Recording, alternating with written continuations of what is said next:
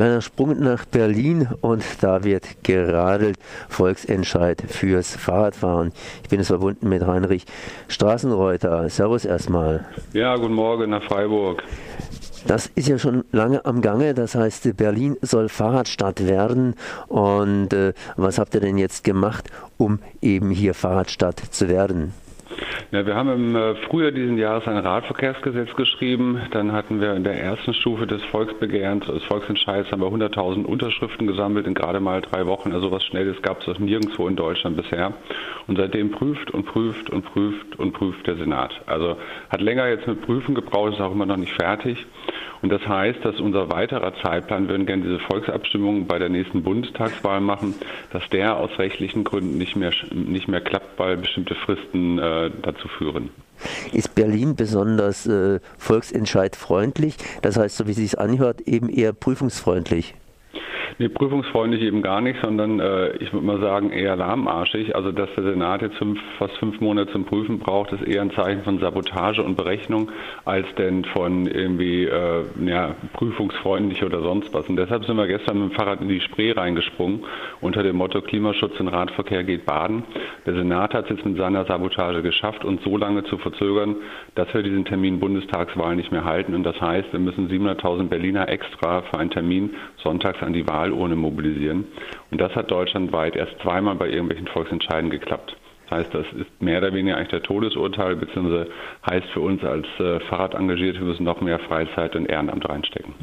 Könnte das nicht da ein bisschen verschieben? Ich meine, so, eine, äh, so, eine, so ein Volksentscheid kann natürlich dann auch schiefgehen. Da gibt es doch garantiert irgendwelche ja, äh, Gemeindewahlen oder sonstige Sachen, bei denen man es dazuschieben kann oder ja, Europawahlen, obwohl die Europawahl ist auch noch ein bisschen weit hin. Genau, es sind weit, weit hinaus keine mehr. Wir hatten jetzt ja gerade die Abgeordnetenhauswahl in Berlin, also Rot-Rot-Grün ist am Verhandeln. Wir erwarten, dass die unser Radverkehrsgesetz bis März dann auch umsetzen. Das ist eigentlich die Hoffnung, unser Ziel. Ansonsten kriegt äh, vor allem Grün äh, von uns die nächsten zwölf Monate deren um die Ohren geballert äh, mit ihren Themen Verkehr, Umwelt und Klimaschutz, dass sie, glaube ich, froh wären, wenn sie sich jetzt mehr Zeit und mehr Energie für dieses Thema genommen hätten. Welchen Parteien werft ihr besonders vor, dass sie auf, die Bremse auf der Bremse stehen?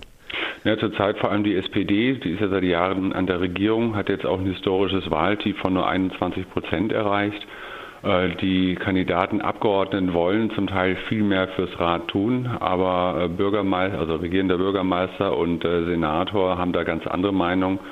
Und äh, das ist der Kampf, der sowohl SPD intern tobt, als den wir auch über die Öffentlichkeit austragen. Also dieser Vorwurf Senat sabotiert Volksentscheid, der entbehrt tatsächlich nicht der Kritik und der zielt genau auf die führenden SPD-Klientel dort im äh, Senat und im Rathaus. Also eine langsame Sache, die sich da entwickelt. Was ist der Hauptpunkt, den ihr bei dem Volksentscheid durchbringen wollt?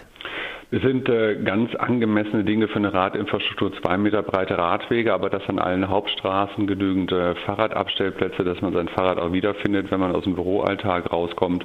Äh, 350 Kilometer Fahrradstraßen, grüne Wellen an den Ampeln für Radfahrer und nicht halt rote, wie wir sie heute kennen. Also einfach Dinge, die einem angemessenen Radverkehr entsprechen und nicht äh, ausbordend jetzt irgendwie wir zu Lasten von allen anderen Verkehrsträgern, sondern nur, dass man die Mengen Radverkehr, die längst in Berlin da sind, dass die sicher und entspannt abgewickelt werden können.